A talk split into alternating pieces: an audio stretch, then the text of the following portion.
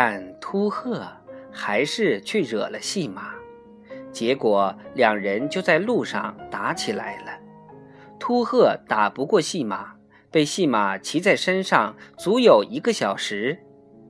细马就是不肯放开他。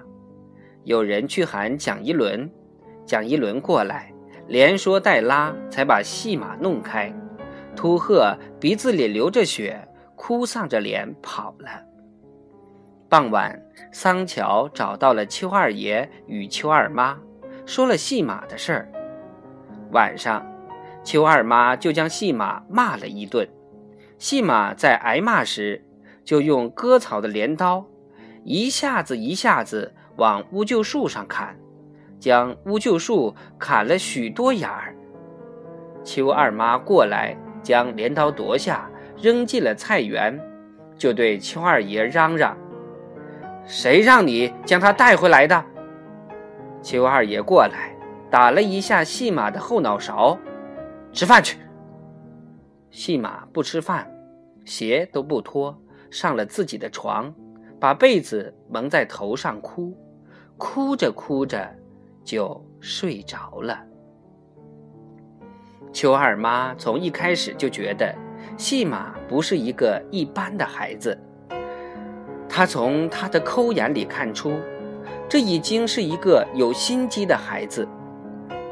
当他这样认为时，戏马在他眼里就不再是一个孩子，而是一个大人了。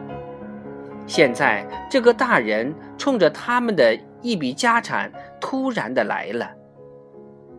邱二妈从一开始就对戏马是排斥的。五月的一天，邱二妈终于对细马叫了起来：“你回去吧，你明天就回你家去。”事情的发生与桑桑有关。这是一个星期天，细马正在放羊，桑桑过来了。现在，桑桑几乎是细马唯一的朋友。桑桑和细马在田野上玩耍时，桑桑说：“我们去镇上玩吧。”细马说：“去。”桑桑和细马丢下那群羊，就去镇上了。两人在镇上一人买了一块烧饼，一边吃一边逛。到吃午饭的时间了，还没有想起回家，又逛了一阵。正想回家，桑桑看到天上有群鸽子落在一个人家的屋顶上。桑桑见了鸽子就迈不开腿，拉着细马就去那个人家看鸽子，也就是看鸽子。但桑桑光看就能看得忘了自己。细马对谁都凶。可是就很顺从桑桑，他就蹲在墙根下陪着桑桑。主人见两个孩子看他们家的鸽子，一看就是一两个小时，心里就生了疑，过来打量他俩。细马碰了碰桑桑的胳膊，桑桑看到了一对多疑的目光，这才和细马匆匆走出镇子，往家走。在细马离开羊群的这段时间里，羊吃了人家半条田埂的豆苗。邱二妈向人家赔礼，将羊赶回羊圈里。细马回来了，他很饿，就直奔厨房，揭了锅盖，盛了满满一大碗饭，正准备坐在门槛上扒饭。邱二妈来了，你还好意思吃饭？细马端着碗，不知是吃好还是不吃好。你吃饭倒是挺能吃的，才多大一个人，一顿能趴尖尖两碗饭。可让你干点活就难了。你放羊放到哪里去了？我告诉你，我们养不起你。邱二妈说完，去桑桑家了。细马端着碗，眼泪就流了下来，泪珠啪嗒啪嗒的掉在饭碗里。他突然转过身，把饭碗搁到了灶台上，走出了厨房，来到屋后。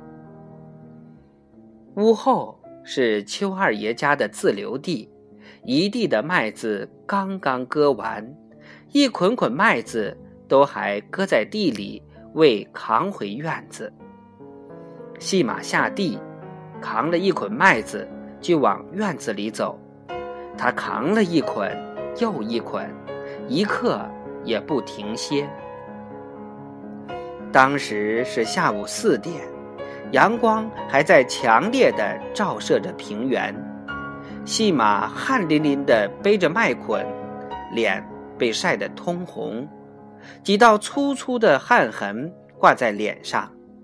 他脱掉了褂子，露出光脊梁。太阳的照晒，麦芒的刺戳，加上汗水的烟泡，使他觉得浑身刺挠，十分难受。但细马一直背着麦捆，一声不吭。桑桑的母亲见了，就过来说：“细马，别背了。”细马没有回答。继续背下去，桑桑的母亲就过来拉细马，细马却挣脱了。他望着细马的背影说：“这孩子真犟。”邱二妈走过来说：“师娘，你别管他，由他去。”桑桑来了，母亲给了他一巴掌，就怪你。桑桑也下地了，他要帮细马。也扛起麦捆来。